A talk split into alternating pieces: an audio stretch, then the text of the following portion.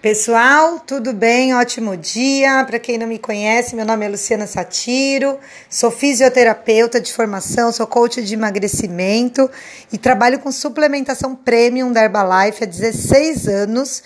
E hoje eu quero falar um pouquinho para vocês sobre jejum intermitente. É um assunto que está muito na moda. Muita gente encontra no jejum a solução mágica para emagrecer, porque afinal de contas a gente pensa assim se eu não comer, eu não vou engordar, né? Quem nunca pensou assim? Então é um, é um pensamento que é de forma simplista tem lógica, né? Se eu como muito, eu engordo. E se eu não comer, eu não vou engordar. Aliás, eu vou emagrecer. E na verdade, a gente tem várias armadilhas aí dentro do jejum intermitente. E eu queria explicar muito rapidamente para vocês que o jejum, ele é é uma prática muito antiga, uma prática milenar. Ele não é uma prática da moda, da dieta agora do, do inverno, da dieta do verão. Ele é uma prática, é, inclusive associada a algumas práticas religiosas, onde a gente diminui ou é, exime a ingestão de alimentos para poder ter uma clareza mental, para poder ter é, um corpo mais leve para poder se conectar aí com um ser maior. Então é uma prática muito conhecida e que depois foi fazendo parte é, da, da, do estilo de vida, né, saudável. Algumas culturas já usam a, a, o jejum há muito tempo, como a cultura indiana, né, e a medicina ayurvédica, que é a medicina é, indiana e ele é muito usado o jejum para dar aquela folga para o corpo, né? Para tratar alguns desequilíbrios ou, ou, desconfortos. Então, o jejum intermitente ele é uma prática e ele é quase que inerente ao corpo. Antigamente, o homem precisava ir caçar, né? Para ir colher para poder comer e ele ficava longas horas sem se alimentar, porque a alimentação dependia de ele conseguir caçar. Então é verdade falar que o corpo ele está adaptado para isso.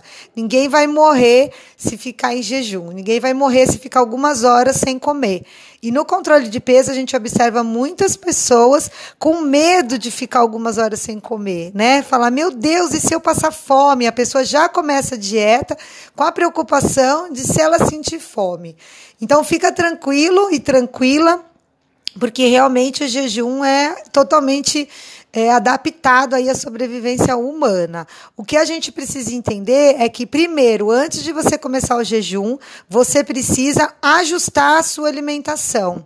Ou seja, se você é uma pessoa que come fast food, que come muito carboidrato, que come alimentos muito industrializados, eh, industrializados de alto índice glicêmico, se você começar a fazer jejum, você vai morrer de fome. Você não vai dar conta de fazer, vai passar mal, vai ter dor de cabeça, vai ter tontura e não vai conseguir.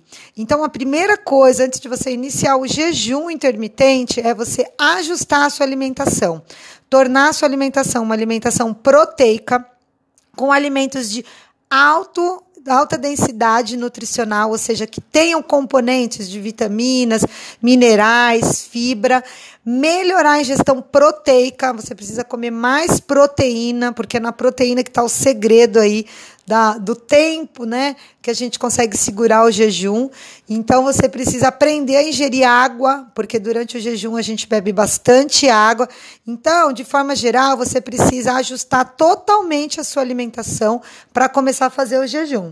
E a segunda coisa é você como você vai abrir a janela metabólica, ou seja, quando acabar o seu período de jejum, o que que você vai ingerir é, para quebrar esse jejum? Qual vai ser a primeira refeição pós-jejum? Esse é um segredo, né? E se você fizer isso certinho, você vai conseguir é, ter um resultado muito bom e um conforto muito bom.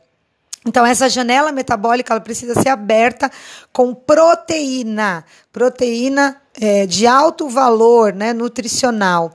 Por quê? Porque a proteína ela é digerida lentamente, ela vai ficar mais tempo sendo digerida e metabolizada pelo corpo, e ela vai dar esse tempo né, de reequilíbrio.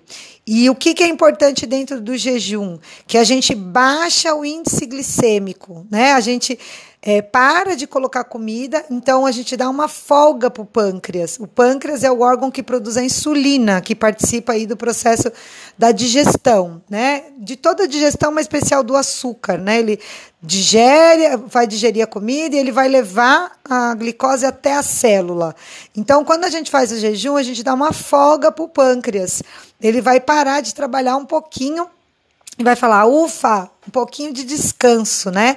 E isso é muito bom, porque se a gente vai baixar os níveis glicêmicos, né, do sangue do corpo, e isso vai dar uma folga no estoque de gordura. Quanto mais, mais glicose a gente tem circulando, quanto mais açúcar a gente tem circulando, mais o corpo tem que colocar isso ou em uso ou em estoque. E quando você baixa esse índice glicêmico, o que, que vai acontecer? Você vai dar uma folga para esse estoque de gordura.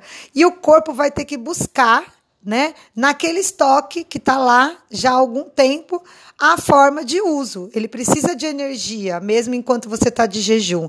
Então, ele vai ter que ir no estoque de gordura, em especial daquela gordurinha ali do baconzinho, para usar como fonte de energia. Então, você vai ativar a queima calórica. Então, tem muitos benefícios do jejum, eu vou falar aí ao longo do dia, mas você precisa prestar atenção, você precisa Primeiro, saber se está tudo bem com a tua saúde, né? Fazendo seus check-ups aí, o ok dos médicos, tudo bonitinho. Segunda coisa, você precisa ajustar a sua alimentação antes. E terceira coisa, saber com que abrir a janela metabólica. E eu vou falar tudo isso no nosso grupo, como que a gente vai abrir essa janela metabólica, o que, que a gente vai comer, como que a gente vai fazer durante o jejum, e aí você vai ter um resultado muito bom e até benefícios para a saúde. Tá bom, gente? Um ótimo dia aí e vamos é, cada dia ir aprendendo uma coisinha a mais para colocar no nosso tijolinho da construção da nossa mansão, que é o nosso corpo, né? Que abriga nossa mente e o nosso espírito. Um beijo grande e ótimo dia.